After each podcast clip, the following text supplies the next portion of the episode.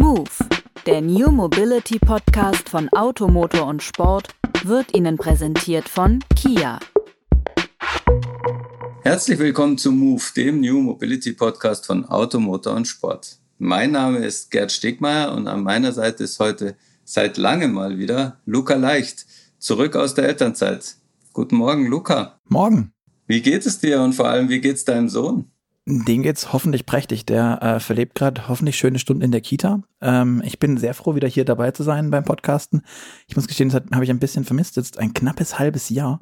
Ähm, aber gut.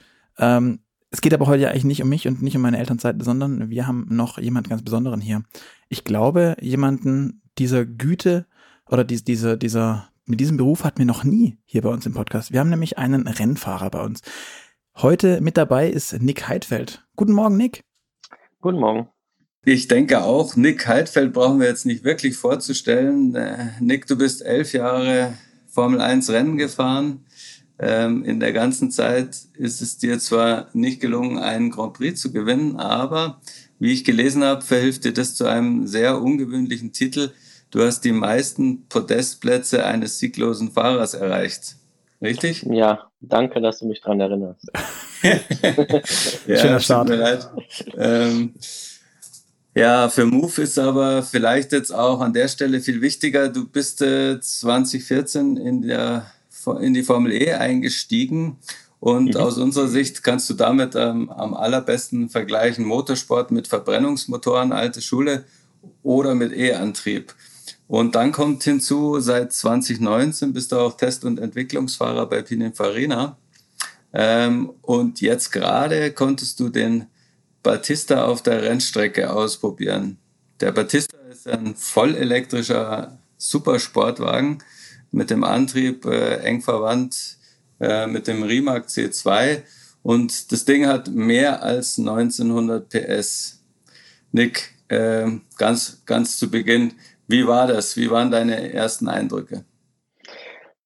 Ja, es ist nicht so schnell zu beantworten, weil es natürlich äh, eine lange Zeit vorher darum ging, den Wagen zu entwickeln. Äh, war da von Anfang an eingebunden. Wir haben viel darüber gesprochen. Wir haben auch schon einige PR-Auftritte dementsprechend gemacht, waren im Simulator und da von Anfang an über Monate oder na, länger als ein Jahr schon involviert zu sein und dann das erste Mal in so ein Auto zu steigen, war natürlich für mich auch was ganz Spezielles und Neues. Ich habe zwar schon Rennfahrzeuge mitentwickelt, aber ein äh, Straßenwagen und dann noch so einen äh, speziellen, jetzt in Nado das erste Mal zu fahren, war, war außergewöhnlich. Und es war von Anfang an klar, du hast gerade die Leistungswerte angesprochen, über 1900 PS, 2300 Newtonmeter, die wir übrigens noch nicht ganz ausnutzen. Wir sind jetzt beim Testen ungefähr bei 80 Prozent der Leistung gewesen. Äh, aber trotzdem, da war natürlich die Beschleunigung bei, weiß ich nicht, 1300 äh, PS schon, schon außergewöhnlich. Ähm, es war für mich aber erstaunlicher, wie der Wagen sich auf so einer schwierigen Strecke wie in Nado auf der Rennstrecke da fährt und wie der sich da gefahren hat. Denn wir bauen ja kein, ähm, wie man so schön sagt, ein, ähm, ein ähm, ein, ein, ein Gerät, was nur für die Rennstrecke gedacht ist, sondern ein Hyper GT. Aber dass der dann mit einer relativ großen Batterie, wir kommen über 500 Kilometer, so gut um die Ecken geht, hat mich tatsächlich absolut erstaunt. Und nicht nur mich, sondern auch die Beifahrer, die dann später dabei sein durften. Und das war zum jetzigen Zeitpunkt sogar auch noch ohne Talk Vectoring und so weiter. Also es war, war ein richtig geiler Moment, nicht nur für mich, sondern für alle, die da vor Ort waren. Okay, also äh, 1900 oder jetzt äh, 1300 PS, das dürfte ja auch das, das stärkste Fahrzeug ge gewesen sein, das du überhaupt je bewegt hast, oder? Ja, definitiv. Das war am Anfang immer ziemlich lustig, äh, wenn man mich vorgestellt hat bei Automobilin Pininfarina mit, ja, jetzt kommt einer, der kann euch genau erklären, wie das ist mit so einem starken Wagen. Der war in der Formel 1, Formel E und dann habe ich erst mal gesagt, nee, nee, ich habe keine Ahnung. Mit über 1900 PS war ich auch noch, auch noch nicht unterwegs. Und, und die Beschleunigungswerte werden auch noch mal schneller sein als, als in der Formel 1, natürlich mit Allradantrieb beziehungsweise äh, Torque Vector. Mhm. Das heißt, ähm, das konntest du jetzt auch schon so mit 1300 PS wahrnehmen, dass das nochmal eine andere Nummer ist tatsächlich als in der Formel 1, weil sonst kursieren ja immer äh, Fabelwerte, was die Beschleunigung von Formel 1 Autos angeht. Also in meiner Zeit in der Formel 1 war, glaube ich, das schnellste, was ich 0 auf 100 hatte, so um die zweieinhalb Sekunden, äh, 2,4 okay. Sekunden und 100 äh, auf 200 verging dann nochmal gleich viel oder sogar ein bisschen weniger Zeit, weil wir dann äh, deutlich mehr Abtrieb hatten, also 0 auf 200 in, in 5 Sekunden. Ähm, Im Batista werden wir als Zielwert haben wir zumindest unter zwei Sekunden von 0 auf 100 haben. Ich finde es aber ehrlich gesagt ziemlich schwierig für mich selbst, das, das zu vergleichen, weil das ist ein ganz anderes Gefühl für mich, in ein Rennauto zu steigen, wo du einen Sitz hast, der genau auf dich angepasst ist, wo du andere Gurte hast, wo du einen Helm anhast im Vergleich zum Straßenwagen. Ähm, deswegen ist das irgendwie schwierig, das zu, zu vergleichen. Aber zumindest von den Daten her, von den Werten, wird es im Batista schneller gehen als im Formel 1. Aber wie, wie ja. ist denn das dann, wenn ich mir das überlege, ähm, in einem Formel 1 sagen, du sagst es gerade, ähm, da ist alles auf dich ausgelegt, aber grundsätzlich muss ich das ja vergleichsweise, du bist da offen in, in, in einer rasenden Nussschale, dann sitzt du auf einmal in einem Auto ähm, und das ist dann trotzdem schneller und stärker. Ähm, hat man dann da doch mehr Angst oder mehr Respekt vor der ganzen Sache? Hm, nein, das war bei mir jetzt bei den Tests zumindest in Nado nicht so. Es war aber, ich habe es eben schon mal kurz angesprochen, sehr schön, die Reaktion zu beobachten. Wir hatten den einen oder anderen Gast dabei, äh, Käufer des, des Autos, äh, auch sehr selektiv Presse, die dabei war weil es natürlich jetzt schwierig war in der Corona-Situation. Mhm. Aber die waren, die waren wirklich hin, hin und weg. Also die konnten es äh, kaum glauben. Die sind auch schon andere Hypersportwagen vorher gefahren und haben selbst gesagt, dass das nochmal ein anderes und ein neues Level war. Und weil es auch für mich neu war, war ich sehr gespannt, wie das Auto überhaupt zu bewegen ist. Wir hatten jetzt äh, in der Phase noch keine Traktionskontrolle an Bord, hm. so gut wie kein Torque Vectoring. Und dann mit weit über 1000 PS zum jetzigen Zeitpunkt hatte ich die Sorge, dass man da überhaupt vernünftig fahren kann, ohne dass man die ganze Zeit durchdrehende Reifen hat und nur Rauch produziert. Aber das ging unglaublich einfach, äh, schon jetzt ohne diese ganzen Systeme. Also es hat mich erstaunt. Wir haben natürlich relativ breite Reifen drauf, äh, wie schon mehr, mehrfach angesprochen, äh, Allradantrieb. Aber trotzdem, da konnte man auf einer ab einer bestimmten Geschwindigkeit voll auf dem Pin stehen und da war nichts mit durchdrehenden Reifen. Hm. Das ist ja auch nochmal ein großer Unterschied, äh, denke ich, zu, zu so einem Formel-1-Auto. Da ist ja Wheelspin äh, durchaus äh, zeitweise erwünscht, um die Reifen aufzuwärmen und man fährt gerne an der Traktionsgrenze. Dann ähm, ist nicht nur viel Qualm, sage ich mal, sondern auch viel Lärm und, und äh, man merkt so richtig, wo die Leistung herkommt. Wie, wie ist denn das, wenn man sich jetzt dann äh, plötzlich in so ein elektrisches Ding reinsetzt, was vergleichsweise gar kein Geräusch macht? Ja, das ist für mich ja nichts Neues, weil ich einige Jahre in der Formel E unterwegs war. Ähm, mhm. Ich glaube, das ist eher was Neues für einige die, der Gäste, die da einsteigen. Und bei denen habe ich eigentlich immer wieder das Feedback bekommen, gerade jetzt da auf der Rennstrecke, dass die gar nicht an den Sound gedacht haben, beziehungsweise den gar nicht vermisst haben. Mit Sicherheit aufgrund auch der Nervosität, mit so einem extrem schnellen Auto da um die Rennstrecke zu fahren, dass man sich da auf andere Dinge konzentriert hat. Aber es war trotzdem interessant zu hören, dass es, dass es keiner vermisst hat, sondern erst später, wenn man das angesprochen hat, so, ah, ja, da, da war ja äh, ein anderer Sound da.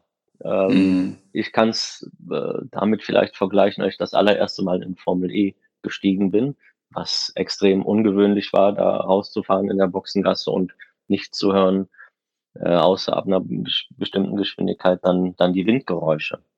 Mhm. Aber da gewöhnt man sich relativ schnell dran. Und ich fand es im Motorsport interessant und jetzt auch im, im Straßenwagen, gerade wenn man dann äh, auf der Rennstrecke unterwegs ist, dass einem zwar ein Parameter fehlt für gewisse Dinge, wie zum Beispiel was den Wheelspin, äh, das Durchdrehen der Reifen betrifft, weil man nicht so stark hört und mitbekommt, wenn die Drehzahl steigt. Das ist sonst so ein Sensor, der ein bisschen dabei hilft, zu merken, jetzt bekomme ich Wheelspin und jetzt bricht mir vielleicht das Heck aus.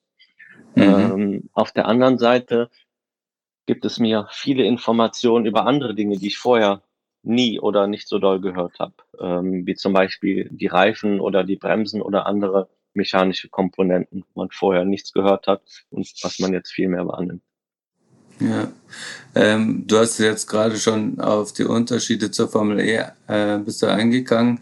Ähm, was gibt's da noch für spezielle Herausforderungen, die der elektrische Rennwagen an den, an den Fahrer stellt, im Gegensatz zum verbrennungsmotorisch betriebenen? Also ähm, muss man da auf zum Beispiel den Drehmomentverlauf, der ja äh, deutlich anders ist und äh, sehr viel äh, mehr Kraft am Anfang zur Verfügung steht, stellt, ähm, muss man da mehr drauf achten oder wo, wo sind noch die großen Unterschiede für dich als Fahrer?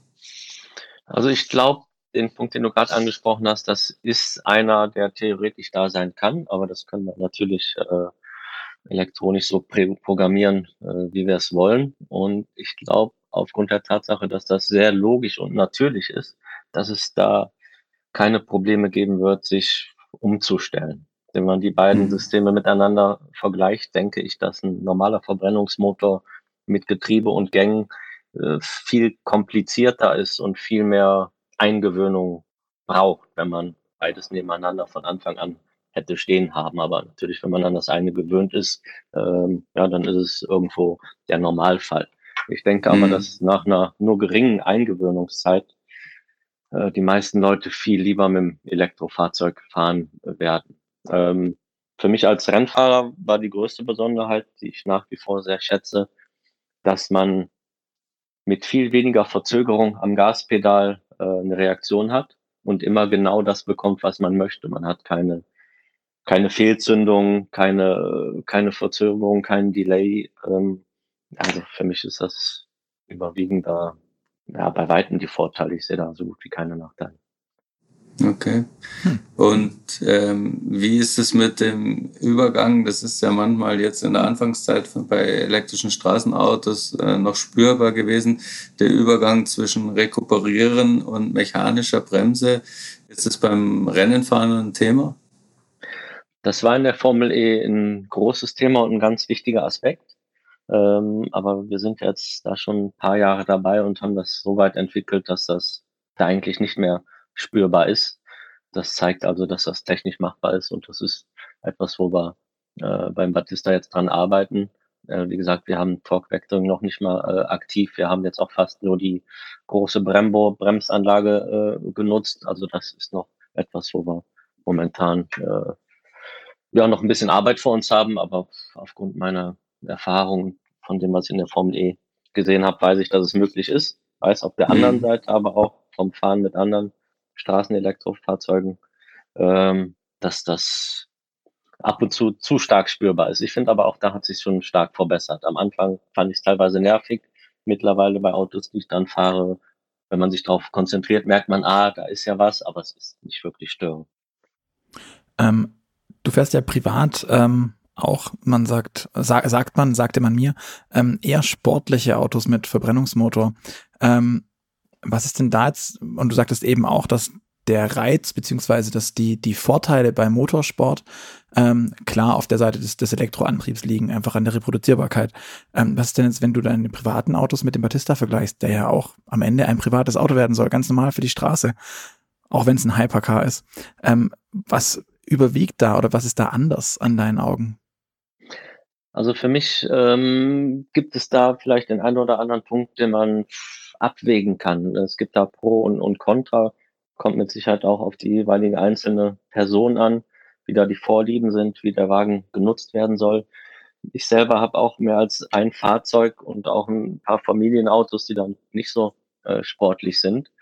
Ähm, für mich ist der einzige Nachteil, den ich im Moment festmachen könnte am Elektrofahrzeug, äh, der andere Sound, den natürlich immer wieder ähm, Leute ansprechen, gerade auch hartgesottene Motorsport- und, und Autofans. Und das ist ein Punkt, den ich komplett nachvollziehen kann, denn äh, mhm. auch ich selbst mag sehr gerne den Sound diverser Autos, nicht von allen. Zum Beispiel die moderne, die moderne Formel 1, da finde ich den Sound äh, gar nicht schön, um es mal höflich auszudrücken. Und wenn ich es dann aber damit vergleiche, wie sie sich früher angehört haben, als ich äh, glücklicherweise noch dabei war mit den V8 und V10, wie die da geschrien haben, das fand ich richtig geil. Aber den Sound heute, den könnten von mir aus auch, auch weglassen. Ähm, aber es ist nun mal für mich Stand der Dinge technisch und des Fortschritts, dass äh, da die Elektromobilität so viele Vorteile bietet, dass das vielleicht ein Nachteil ist, äh, an den man sich gewöhnen muss und der vielleicht auch für die jüngere Generation gar keinen Nachteil mehr darstellt. Äh, ich kann mir gut vorstellen, dass in 10, 20, 30, 50 Jahren, was auch immer, was dann für Fahrzeuge rumfahren, wissen wir noch nicht. Aber ich bin mir sicher, dass sie viel leiser sein werden. Und wenn man dann so einen schreienden alten V12 hört, dass die meisten das nerven wird. Wie gesagt, äh, mich vielleicht nicht, aber da kommt es auch auf die Situationen drauf an. Denn es gibt oft Situationen, wo ich mit einem meiner Sportwagen unterwegs bin, hier zu Hause losfahre und dann denk gut, jetzt brauchst du auch nicht so einen Krach zu machen oder wenn du durch die Stadt fährst. dann äh, gerade mit so einem Hyper GT, der ist ja nicht für die Rennstrecke primär oder nur gedacht. Äh, wenn man dann ein bisschen weitere Reisen macht, dann glaube ich, ist es viel, viel entspannter, wenn man da ein weniger äh, lautes Auto hat, was ich auch teilweise merke, wenn ich mit Mietwagen unterwegs bin und dann mal Glück habe und ein tolles Upgrade bekomme und dann fährst du mit so einem ganz ruhigen Auto durch die Gegend, du kommst einfach entspannter an. Also da gibt es das mhm. für und wieder und ich finde, äh, für die Zukunft und für einen Hyper GT, für den Batista, passt das, passt das sehr gut. Verrätst du uns, ähm, was, was du für wirklich super sportliche Autos fährst oder besitzt? Also im Moment äh, fahre ich mit einem BMW M5 Competition teilweise. Mhm. Und wenn es um den Sound geht, den ich gerade angesprochen habe, äh, habe ich mir letztes Jahr eins meiner Traumautos gekauft. Das ist der Porsche Carrera GT. Der hat für mich den mhm. schönsten Sound, den es überhaupt gibt. Okay, also quasi ein, einen sehr exklusiven Gebrauchtwagen hast du dir zugelegt. ja, kann man so sagen, ja. ja. Ich bin halt Auto verrückt, seitdem ich ein kleines Kind bin und ja. Deswegen war es für mich auch was ganz Besonderes, da jetzt die Chance äh, zu haben, bei Automobili Pininfarina einzusteigen. Wir haben da mit Mahindra, wo ich in der Formel E unterwegs war, vor einigen Jahren eine Kooperation angekündigt, durften mhm. dann auch einen Windtunnel. Aber ich war Feuer und Flamme einfach aufgrund der Tatsache, dass es mit Pininfarina zu Werke geht. Und ja, ist natürlich äh, für mich eine, eine Riesenehre. Ich habe die Geschichte schon öfters erzählt. Trotzdem ist sie nach wie vor wahr. Als Kind habe ich kleine Modellautos gesammelt und die hatten oft auf der Seite Pininfarina draufstehen. Da war ich dann vielleicht acht, zehn, zwölf Jahre und habe davon geträumt. Und heute, Jahre später, bin ich in der Situation, bei der Firma dabei sein zu dürfen und die Autos mitzuentwickeln. Also da muss ich mich manchmal kneifen, aber das ist für mich was, was ganz Spezielles und Tolles. Wenn, wenn du da an deine Modellautokiste an früher denkst, ähm, gibt es da ein Fahrzeug, an das du dich heute noch sehr, sehr gerne erinnerst, was da dein All-Time-Favorite gibt's denn? Wir, haben, wir machen das ja in der Redaktion regelmäßig. Bei uns haben fast alle Kollegen irgendwie so so ein All-Time-Favorite, der da irgendwie modellautomäßig rumsteht auf dem Schreibtisch oder so. Ja, den, also den, ich hatte den lange rumstehen. Ich hatte auch mehrere davon, aber äh, dadurch, dass ich den auch als Kind hatte, war der ein bisschen schrottig. Da fiel ich hier unter meinen Reifen ab. Hm, bespielt, nennt man das, bespielt. Klar, ja, genau, als Kind war es gespielt. Heute stelle ich mir die lieber dahin zum Anschauen. Das war ganz klar der äh, Ferrari F40. Hm, ja. Da hatte ich auch früher mehrere von als Kind und die waren dann so auch ein bisschen Sammlerautos und dann habe ich mir mal 10 Mark zusätzlich verdient, wenn ich die irgendwo verkauft habe. Ja, aber das war der F40, ganz klar. Hm. Ähm, du hast jetzt vorher schon angesprochen, dass bei dem äh, Batista jetzt aktuell noch nicht mal Torque Vectoring an ist. Das ist ja eins der großen äh, fahrdynamischen äh, Goodies, die die die der Elektroantrieb bietet gegenüber den Verbrennungsmotoren, weil es einfach viel schneller geht mit der Regelung. Mhm. Batista hast jetzt sogar vier Motoren an vier Rädern und kannst das eigentlich perfekt machen. Ähm, diese Möglichkeiten, die das dann am Ende bietet, ähm, empfindest du die womöglich eher als Eingriff in die Hoheitsrechte des Fahrers oder äh, findest du es einfach nur super, dass es da so neue Möglichkeiten gibt zum, zum richtig schnell fahren.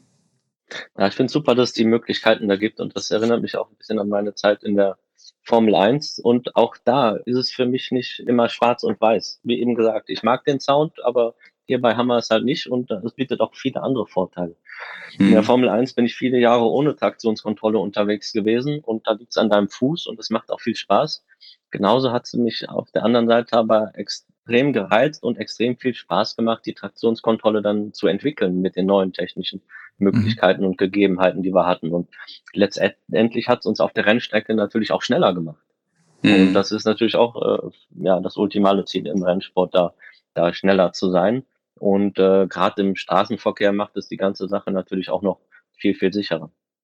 Ja, wenn äh, die Autos jetzt äh, mit, mit so viel neuer Technik kommen, äh, ich meine, das ist ja das alte Ziel, immer schneller, immer weiter, immer besser. Aber ähm, glaubst du, da ist irgendwo am Horizont auch erkennbar, dass das für einen Normalfahrer äh, überhaupt noch verkraftbar ist und, und dann vor allem ähm, beherrschbar? Also du hast ja auch die Längsdynamik angesprochen. Ähm, was macht es mit der Nackenmuskulatur und äh, überhaupt so ähm, mit der Physis? Ja, das ist eine gute Frage. Und aufgrund der Erfahrung würde ich sagen, ja, es ist machbar, denkbar und möglich.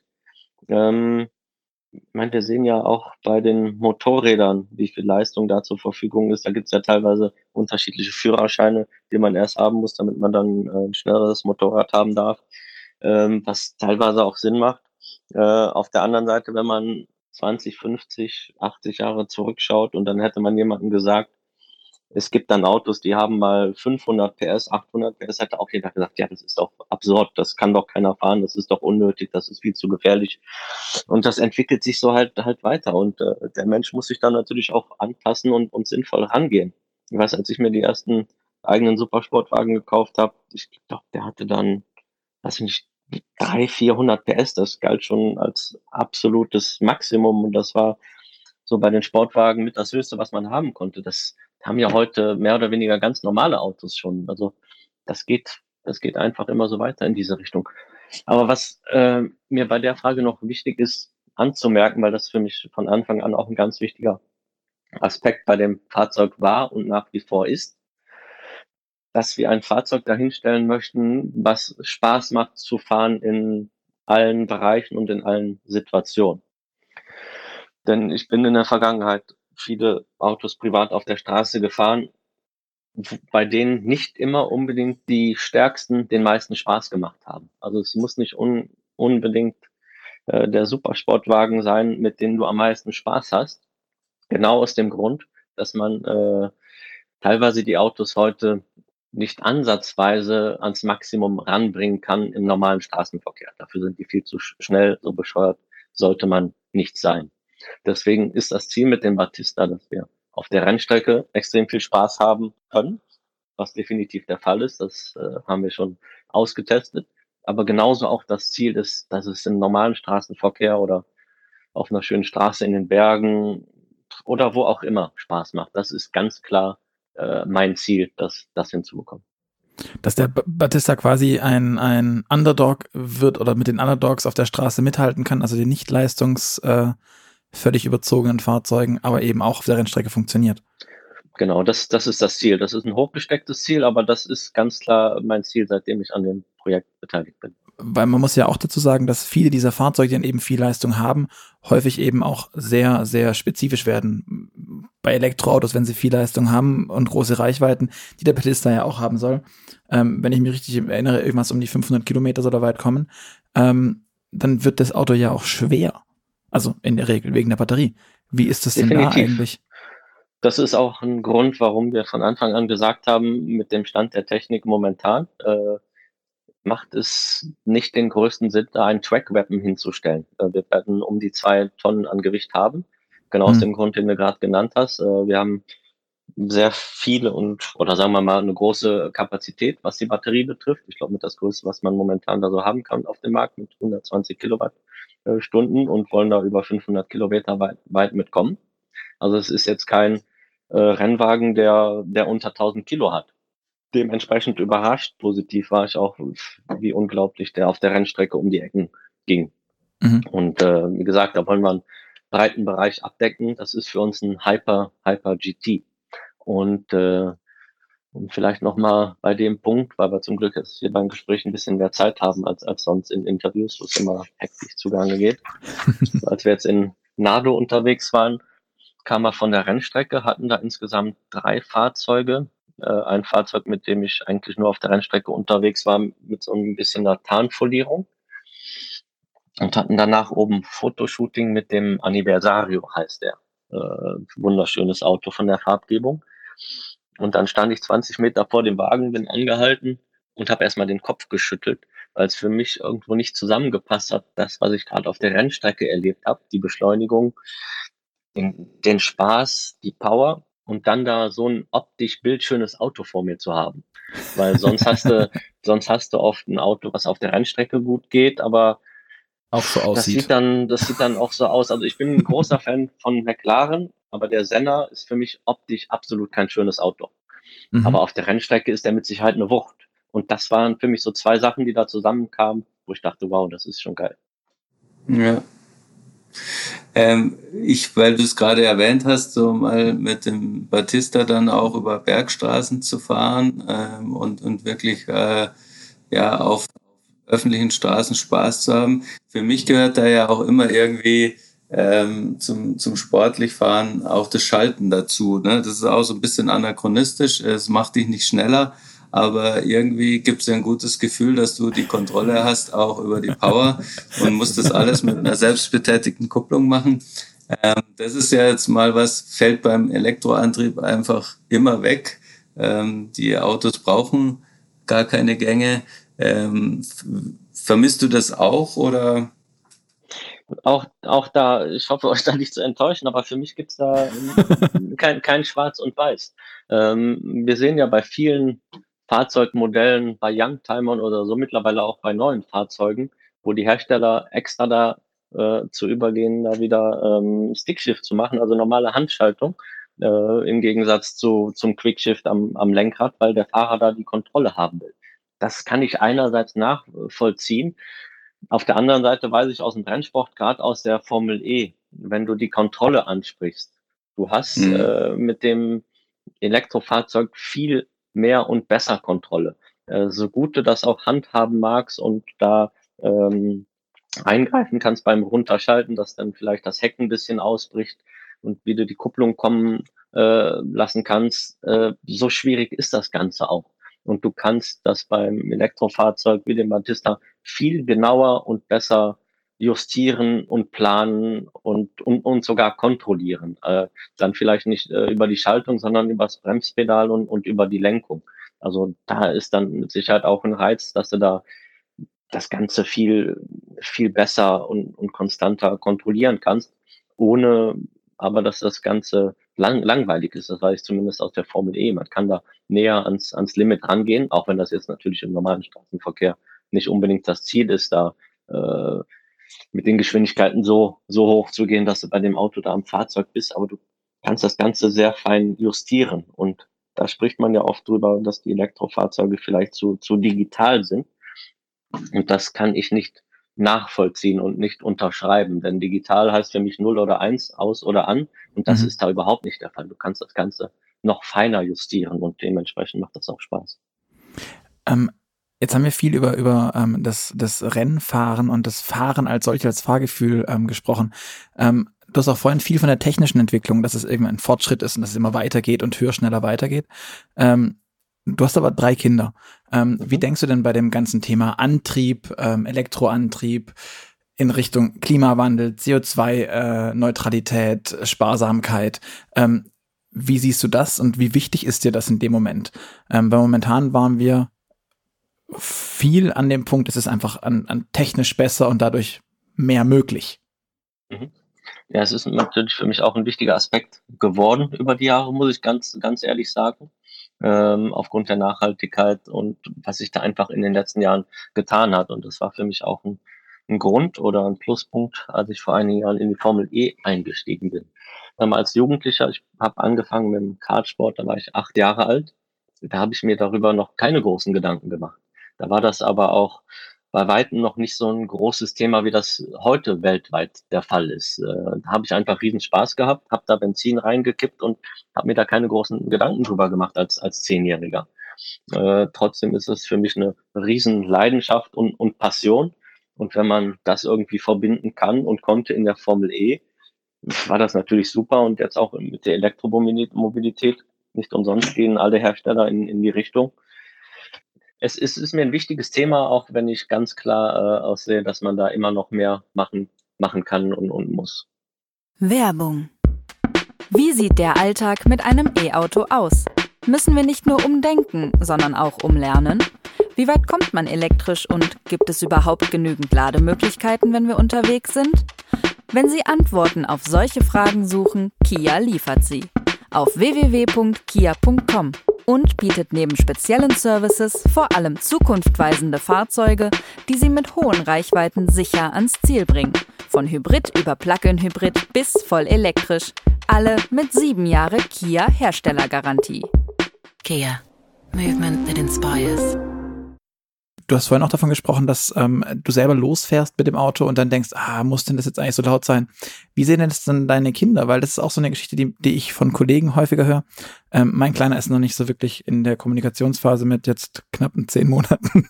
ähm, aber wie sehen denn die das? Sind die da auch drauf und dran und sagen, äh, sagen schon irgendwas, was sie wollen in der Richtung? Oder ist zu laut oder die stinken oder irgendwie sowas mit den, mit den alten Autos? Ja, die sind auch nicht alle gleich und das kommt auch ein bisschen aufs, aufs Alter drauf an. Mit dem Krach meine ich, bei einem meiner Fahrzeuge, da muss man erst einen Knopf drücken, damit der Auspuff leiser wird und das ist manchmal ein bisschen nervig. Also selbst für mich als Rennfahrer, der einen Sound mag, da hätte ich dann manchmal ein bisschen, ein bisschen mehr Ruhe, ohne irgendwelche Knöpfe betätigen mhm. äh, zu müssen. Und also die Kinder, ja, ähm, ich habe drei Kinder und wie gesagt, bei denen ist nicht bei allen gleich. Der eine mag ein bisschen mehr den Sound, der, der andere hat dann ein bisschen mehr Respekt vorm Auto, was ein bisschen härter und schneller ist. Der nächste hat da Spaß dran. Ja, das ist, ist halt nicht bei allen gleich. Glaubst du, die werden alle noch einen Führerschein machen? Ja, denke ich schon. Wir wohnen nicht in einer Großstadt, wir wohnen ein bisschen auf dem Lande. Und ich denke, dass die alle sehr gerne einen Führerschein machen äh, werden, um, um mobil zu sein. Auch wenn ich äh, schon öfters gelesen und gehört habe, dass es für viele Jugendliche und jüngere Menschen heute gar nicht mehr so wichtig wäre, sehe ich in meinem Umfeld, bei meinen Kindern und auch bei vielen Leuten, mit denen ich spreche, dass das für die doch noch ein sehr wichtiges und großes Thema ist. Aber wenn du irgendwo in einer Großstadt bist, ist das vielleicht anders, äh, nachvollziehen kann. Fährst du mit der U-Bahn, mit, mit dem Zug oder mit dem Fahrrad durch die Gegend, da es mir jetzt auch nicht so wichtig, da mit dem Auto rumzufahren. Das ist dann manchmal unsinnig. Mhm. Das, das klang jetzt ähm, äh, für einen Autoverrückten schon ziemlich ähm, rational, weil du hast nur die Mobilität angesprochen. Wie, wie wäre es denn für dich, äh, einerseits, wenn deine Kinder ähm, sagen würden, ähm, Autofahren ist mir emotional, bedeutet mir nichts, ich mache das nur aus Mobilitätsgründen und wenn ich es da nicht brauche, dann nicht. Ähm, würdest du da leichten Herzens zugucken können und das so hinnehmen oder würdest du dir wünschen, dass deine Kinder auch eine emotionale Verbindung zum Auto haben? Nein, überhaupt nicht. Ich würde mir wünschen, dass ich da so neutral bin, dass ich die da machen lasse, was sie wollen. Wenn ich das äh, meinen Spaß Ich würde mir das wünschen. Meine, nein, ich glaube, dass das, ich glaube, dass das so sein wird, aber man weiß es ja nie, bis es dann, dann kommt. Äh, es wäre natürlich schön, wenn ich meine Passion mit denen teilen könnte. Aber wie gerade eben auch in meiner Antwort in der Stadt, wenn ich dann da ab und zu unterwegs bin, da macht es dann auch keinen Spaß, Auto zu fahren, wenn du dann nur im, irgendwo rumstehst. Also das ist mhm. für mich dann keine große Emotion. Und wenn du dann normal in der Stadt irgendwo hin willst, ins Restaurant einkaufen oder sonst was, da baue ich dann auch lieber fünf Minuten anstatt zehn, plus dann noch einen Park Parkplatz zu suchen. Also das ist für mich nicht Autofahren, wenn man in der Stadt rumsteht. Hm. Ähm, und zum Thema Nachhaltigkeit äh, siehst du jetzt für die Mobilität der Zukunft bei Autos ähm, tatsächlich den E-Antrieb oder ähm, bist du auch jemand, der sich vorstellen könnte, dass, dass Wasserstoff eine Alternative ist? Ich bin jemand, der glaubt, da nicht bewandert genug zu sein, um das vorhersagen zu können. Ich glaube, zum jetzigen Zeitpunkt äh, sind wir mit dem Batista, was die technischen Möglichkeiten betrifft, in der Elektromobilität weit vorne. was da, wie eben schon mal gesagt, in 10, 20, 50 Jahren sein wird. Keine mhm. Ahnung. Ich werde mich da gewiss jetzt nicht hinstellen und sagen, so ist es, das ist das Beste und das wird so bleiben. Keine Ahnung. Ja. Angenehm ungewöhnlich, muss ich zu dieser Antwort sagen. Ähm, man, man, man hört ja sonst immer von vielen Leuten, die, die da drin stecken, dass die auch sehr, das, oft das Gefühl haben, sehr genau zu wissen, was passiert. Ähm, aber mich würde nochmal tatsächlich interessieren, wie, wie tief du in der Elektromobilität auch drin hängst. Privat, du hast gesagt, du hast das ein oder andere Auto. Ist da auch ein Elektroauto dabei? Vielleicht auch unter den rationaleren Alltagsautos? Nicht mehr. Ich hatte einen Nissan Leaf mhm. mit das hässlichste Auto, was es vielleicht gibt. Danke, dass aber du das sagst war, und ich nicht sagen muss. aber es war von der Qualität, von der Fahrbarkeit, für den Preis und so, war es echt ein, ein tolles Auto. Le leider auch das praktischste wahrscheinlich. Ja, ich habe das dann verkauft, äh, weil ich auch dachte, jetzt bald ist der Zeitpunkt, wo dann hoffentlich mal ein paar schönere, emotionalere Autos auf den Markt kommen, äh, wo man dann sich ein, wieder ein Elektrofahrzeug holen kann. Im Moment habe ich ein Hybridfahrzeug. Ich weiß auch da, dass da äh, viele Diskussionen gibt, ob Hybrid überhaupt Sinn macht mit Batterie und dann noch Verbrennungsmotor. Ich hatte für mich die Entscheidung getroffen, dass ich denke, dass das Ganze sehr sinnvoll ist wenn man die meisten seiner täglichen Fahrten im eigenen Ort mit der äh, Batterieladung, die man über Nacht aufgeladen hat, abwickeln kann. Und das können wir. Also ich, das mhm. heißt, ich fahre für normale Fahrten einfach nur elektrisch durch die Gegend. Und wenn es dann ein bisschen weiter geht, dann kommt der Verbrennungsmotor dazu. Mhm. Ja, ja, das klingt doch äh, auch so ein bisschen nach der Lösung äh, für das Thema, was du vorher angesprochen hast, dass man nicht beim Losfahren gleich alle Nachbarn weckt, ähm, genau, sondern sich erstmal. Und ja. auch von, für den Gestank. Also ehrlich gesagt, ich, ich liebe alten Zweitakter. Das kommt vielleicht noch aus der Kartzeit. Es ist natürlich äh, nicht gerade das Beste für die Umwelt, aber ich mag einfach den, den Geruch. Weckt einfach ja. so viele ja. Erinnerungen. Ja, ja. ich bin anscheinend nicht der Einzige. Man darf aber, es immer nicht laut sagen, aber ja. Aber wenn ich dann durch die Stadt fahre oder gehe, noch mehr im Winter, äh, bei der Kälte oder im Schnee, wie das dann da stinkt. Und gerade die Diesel, die ich früher, als die neu rauskamen, echt mochte auf der Autobahn, du kamst da unendlich weit mit, die hatten Power. Aber das ist ein Gestank, den mag ich überhaupt nicht. Und meine, man hört da jetzt immer mehr und ich bin mir sicher, dass die Städte mehr und mehr dazu äh, hinübergehen werden über die Jahre, dass man in Städten nur noch Elektromotoren oder zumindest keine normalen Verbrenner mehr haben wird. Also das ist für mich auch noch ein ganz wichtiger Punkt, dass der Gestank dann weniger ist. Hm. Ähm, umgekehrt, weil du es jetzt angesprochen hast, so aus Nostalgie oder ähm, ja, alter Verbundenheit, ähm, könntest du dir vorstellen oder würdest du dir wünschen, dass man den klassischen Motorsport mit Verbrennungsmotoren vielleicht mit synthetischen Kraftstoffen in eine nachhaltigere Zukunft rettet? Oder glaubst du, das Rennen ist eh auf, auf Sicht gelaufen? Schwierige Frage genau das ist nämlich die Frage, ob das bei Menschen wie mir und vielleicht auch euch, wie ich das deiner äh, Frage entnehme, da so die Erfahrung extrem mitschwingen, die man über Jahre gemacht hat und das, was man damit verbindet. Also ich würde es mir wünschen, aber ob das über äh, die Jahre dann so bleibt, ob das die Jugend, die jetzt dann aufwächst und die Autos vielleicht anders überlegt, auch noch toll findet, wenn da ein Motor so schreit, weiß ich nicht. Aber für mich persönlich würde ich hoffen, ja. Hm. Wir haben ja gerade schon so ein bisschen drüber gesprochen, welche Elektroautos ähm, dir in Zukunft vielleicht gefallen könnten, auch wenn du jetzt hybridisch fährst. Kannst du uns da noch so einen Einblick geben, was, was dich reizen könnte? Ich beobachte das Ganze ziemlich genau. Ich wundere mich warum das Ganze so lange gedauert hat. Also es mag oder es wird offensichtlich Gründe geben, warum das der Fall ist. Sonst wird das bei den meisten Herstellern nicht so, so lange dauern, bis man da mal einen wirklich guten Herausforderer hat, Herausforderer hat im Gegensatz zu Tester, die das Ganze schon seit so, so vielen Jahren machen. Ich hätte gedacht, dass die Hersteller da ein bisschen schneller äh, sein würden, um da eine gute Konkurrenz zu bilden. Mhm. Gibt es da einen, den du gerade irgendwie auf, auf ähm, vorne siehst, beziehungsweise einen, bei dem du sagst, der hat damit zumindest Chance mit der Richtung, die er sich ausgerichtet hat? Also es wäre in meinen Augen in erster Linie jetzt der äh, neue Taycan, den mhm. Porsche, den bin ich einmal gefahren. äh, wo ich fand, dass das war wirklich ein sehr tolles Auto. Ich bin den aber nur einmal kurz gefahren äh, auf einer Rennstrecke und noch nicht im normalen Straßenverkehr. Aus meiner Sicht hat er leider nur vier Plätze mit drei Kindern, was natürlich nicht, nicht optimal ist. Aber das wäre jetzt zwar äh, das erste Auto, wo ich dachte, okay, es hat jetzt zwar eine Ewigkeit gedauert, aber da äh, ist jetzt vielleicht mal eine echte Konkurrenz zu Tesla da.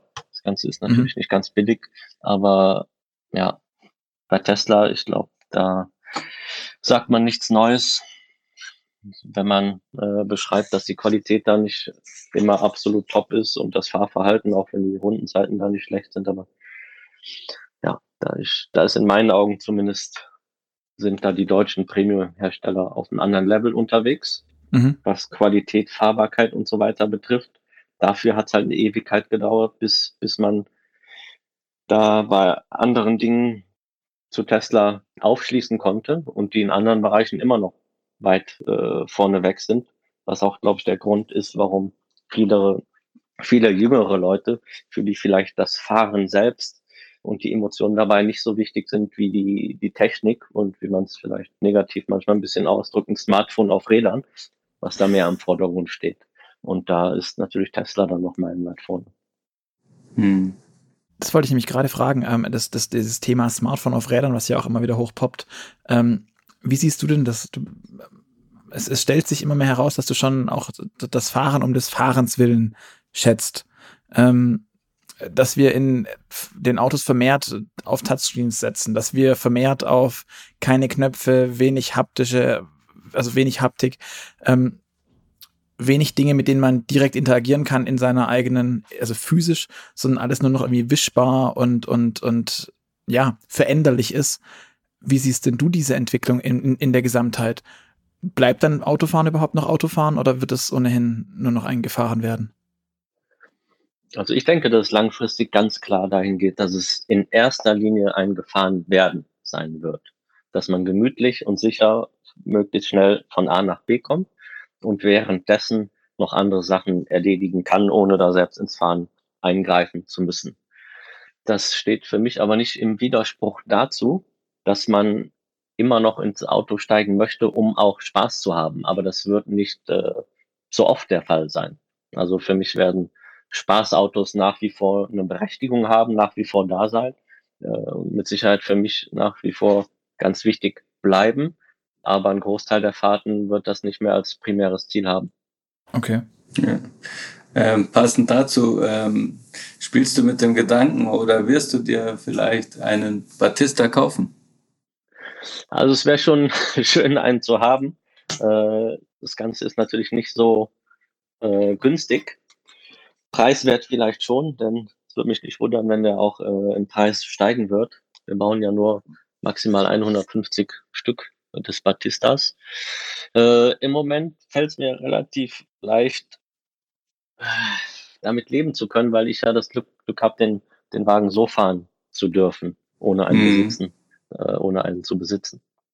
Vielleicht findest du aber auch da irgendwie noch so ein, so ein dann in, in einer Weile ein, ein, wie hast du es vorhin genannt, einen, einen seltenen gebrauchten Gerd oder was war das? einen exklusiven Gebrauchtwagen. Genau, einen, genau. einen exklusiven Gebrauchtwagen. Ja, aber, aber wenn der dann teurer ist als vorher, vorher dann macht das Ganze nicht so einen Sinn. Stimmt, wohl ja. wahr. Also der Porsche war auch teurer als neu. Ja. Verzockt, würde ich sagen. Ja, aber ein Traum in Erfüllung gegangen. Das war es wert. Na, na dann, das ist, das ist doch jetzt auch gar nicht so schlecht. Ähm, ja. Ich glaube, wir sind, wir, wir, wir neigen uns schon lange dem, langsam dem Ende ähm, unserer Podcast-Aufnahme zu. Ähm, mhm. Aber ganz zum Schluss haben wir immer noch ähm, kurze Fragen und da ich wieder dabei bin, darf ich sie machen. Gerd winkte mir gerade ähm, über den parallel laufenden Videochat zu mit. Mach du das mal. Ähm, deswegen würde ich dir ganz schnell Fragen stellen, die du mit einem Entweder-Oder beantworten müsstest. Also nicht mit entweder oder, sondern mit dem jeweiligen Vorschlag. Und ähm, genau, lass einfach deiner Seele freien Laufen. Wenn es eine kleine Anekdote gibt, äh, darf die gern zwischen mhm. reinfallen. Also okay. bist du mehr der Typ Streamingdienst oder CD und Schallplatte? Immer mehr Streaming, aber eigentlich gucke ich noch analog und sepp mich durch. Ferrari oder Tesla? Ferrari. Ich dachte, ich, ich wollte gerade sagen, der F40 hat hoffentlich eingeschlagen. Ähm, Apple oder Google? Apple. Das Loft in der Stadt oder das alte Bauernhaus auf dem Land? Das ist schwierig. Also im Moment leben wir eher ähm, ein Bauernhaus auf dem Land, aber ich ziehe es immer mal wieder in die Stadt. Jetzt die Frage, die man einem Rennfahrer stellt. Ähm, Im Auto sitzt du gern vorne oder hinten?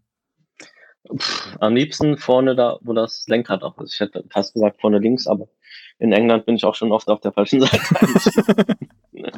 ähm, wie sehen deine Mitmenschen das? Bist du, bist du ein guter Fahrer im Straßenverkehr? Auf der Rennstrecke ja, aber. Ich glaube schon. Also ähm, ich kriege meistens das Feedback, dass die äh, Leute sich bei mir als Beifahrer äh, ziemlich sicher fühlen. Schön. Ähm, ein Thema, das wir heute mehr oder weniger gar nicht gestr äh, äh gestriffen haben, aber trotz allem würde ich es gerne fragen. In Sachen Datenschutz und AGBs, wie handhabst du sowas? Ähm, du durftest dir für die Aufnahme ja auch eine App installieren auf deinem Smartphone. Bist du mehr der Typ Aluhut oder Accept All? Also hast du dir alles durchgelesen? Nein, also ich habe mir eben gedacht, ich werde die App gleich wieder komplett löschen, weil äh, ich die ja wahrscheinlich nicht mehr brauche und wenn man dann Mikrofon und so weiter alles freigeben muss, dann ist mir das nicht so lieb.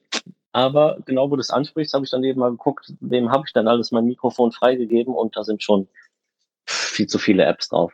Aber bei vielen, vielen AGBs, ich meine, wenn du dich da irgendwo einloggst, wenn du nicht akzeptieren klickst, dann kannst du ja nichts machen. Und sich dann die 50 Seiten durchzulesen, okay.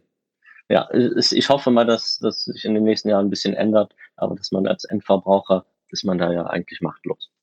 Um, um dir noch ähm, die, die Sorgen zu nehmen, ist es eine ähm, relativ gut überwachte, wie ich finde, ähm, Open Source Lösung, mit der wir arbeiten. Von daher die ist relativ gut gereviewt. Von daher brauchst du der da nicht okay. so allzu große Sorgen machen, aber im Zweifel ja, es ging eben schon die Kamera an, als ich, als ich äh, die App runtergeladen habe. Es ging die Kamera an. Es war aber irgendwo eine Warnung, dass die Kamera an ist oder dass die irgendeine Bestätigung dafür brauchte, dass die an sein darf. Man sieht ja mittlerweile an meinem Apple Phone. Ich weiß nicht, ob das bei allen ja, so ist. Bei den neueren oben so ein kleines Lämpchen. Ich glaube, genau, mit dem ja. iOS-Update geht da jetzt ein grünes, ja. Lämpchen an und dann habe ich das erstmal manuell abgeschaltet. Ja.